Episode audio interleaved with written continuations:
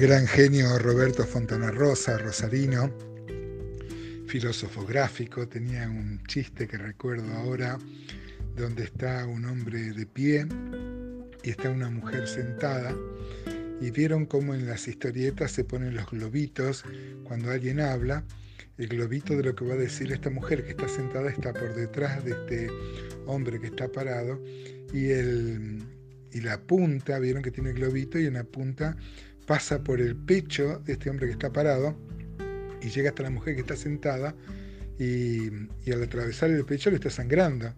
Y la mujer dice, veo que lo he herido con mis palabras. Este, evidentemente las palabras pueden hacer mucho daño, ¿no es cierto? Buen jueves, amados hermanos de esta amplia cofradía. La Biblia abunda en, en consejos acerca de que del peligro de la lengua y de cómo a menudo somos expuestos a murmuraciones, a calumnias. Primera Pedro 2.12 dice, manteniendo vuestra manera de vivir entre los gentiles para que los que murmuran de vosotros como de malhechores glorifiquen a Dios en el día de la visitación a considerar vuestras buenas obras. Primera Pedro 3.16 dice, teniendo buena conciencia para que los que murmuran de vosotros como de malhechores sean avergonzados los que calumnian vuestra buena conducta en Cristo. Santiago, capítulo 3, el texto clásico de los muchos que podríamos tomar que hablan acerca de la lengua, cómo la lengua es un, es un arma verdaderamente poderosa y que puede causar mucho daño. No sé si conocen la, la fábula esa de los sapos que se estaban ahogando y todos los otros sapos miraban y decían que no iban a poder, que no iban a poder, porque se estaban ahogando, se estaban ahogando. Y así fueron aflojando todos los sapos que estaban tratando de salir de una situación embarazosa en el agua, y uno no, este siguió trepando, trepando, trepando y salió. El tema es que este era sordo y él pensaba que la gente le estaba alentando. Eh, ¿Cómo se puede destruir con la lengua, ¿no? Cómo se puede dañar, ofendiendo o murmurando. Bueno, Santiago 3 decía que, mm, dice, no os hagáis maestros muchos de vosotros, sabiendo que recibiremos mayor condenación. Porque todos ofendemos muchas veces. Si alguno no ofende en palabra, este es varón perfecto, capaz también de refrenar todo el cuerpo. He aquí que nosotros ponemos freno a la boca de los caballos para que nos obedezcan y dirigimos así todo su cuerpo. Mirad a las grandes naves, aunque tan grandes y llevadas de impetuosos vientos, son gobernadas por un muy pequeño timón, por donde el que las gobierna quiere. Así también la lengua, escuchen esto, es un miembro pequeño, pero se jacta de grandes cosas. He aquí cuán grande bosque enciende un pequeño fuego y la lengua es un fuego, un mundo de maldad.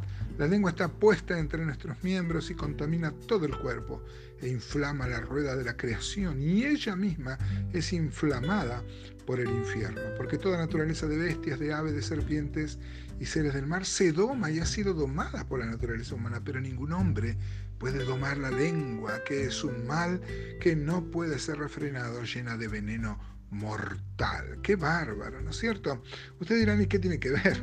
Hoy nos toca ver el Salmo 64, hermanos, y justamente este salmo es el que, este, el que habla acerca, fíjese el Salmo 64, dice, escucha, oh Dios, la voz de mi queja, guarda mi vida del temor del enemigo, escóndeme del consejo secreto de los malignos, de la conspiración de los que hacen iniquidad. Y mire el 3 y el 4. Dice que afilan como espada su lengua, lanzan cual saeta suya palabra amarga para asaetear escondidas al íntegro.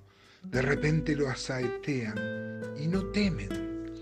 O sea, esto encima y no temen quiere decir que no temen a Dios, que lo hacen sin ningún temor de Dios y hacen un daño bárbaro. ¿no? El Salmo 11 ya lo habíamos visto y hemos visto varias veces el tema de la lengua como saeta, como espada, como flecha, como elemento punzante que puede hacer tanto daño. Dice el Salmo 11.2, porque aquí los malos tienden el arco, disponen sus saetas sobre la cuerda para saetear en oculto a los rectos del corazón. ¿no?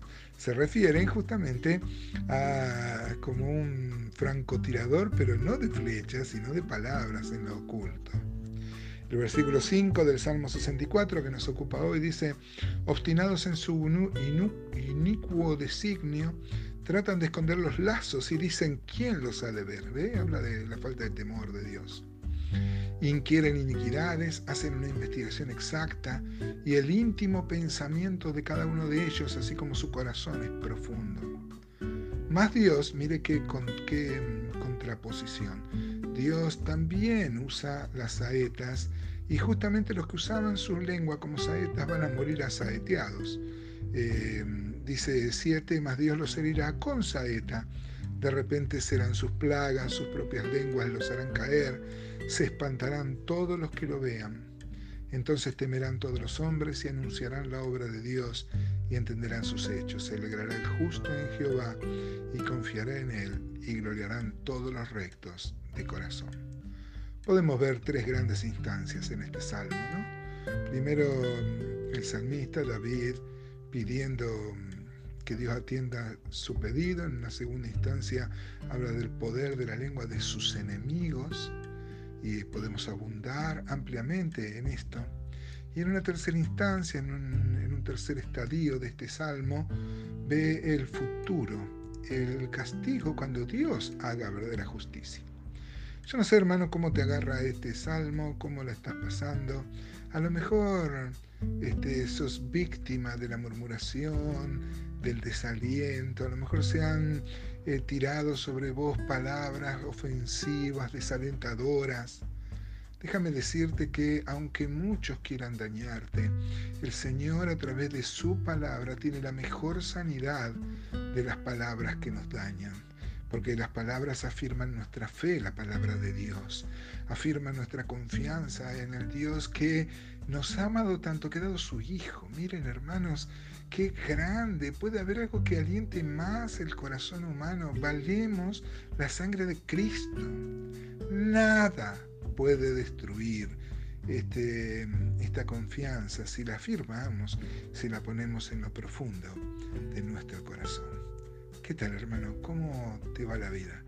Qué lindo pensar en esto, ¿no? que contrariamente a las palabras de los hombres que son tan dañinas, hay palabras de sanidad y victoria final, a los que somos víctimas de esas acusaciones, si son falsas, ¿no? Eh, con el objetivo de dañar. Y por el contrario, la palabra de Dios nos afirma la fe y nos habla de un futuro de esperanza donde la victoria es nuestra.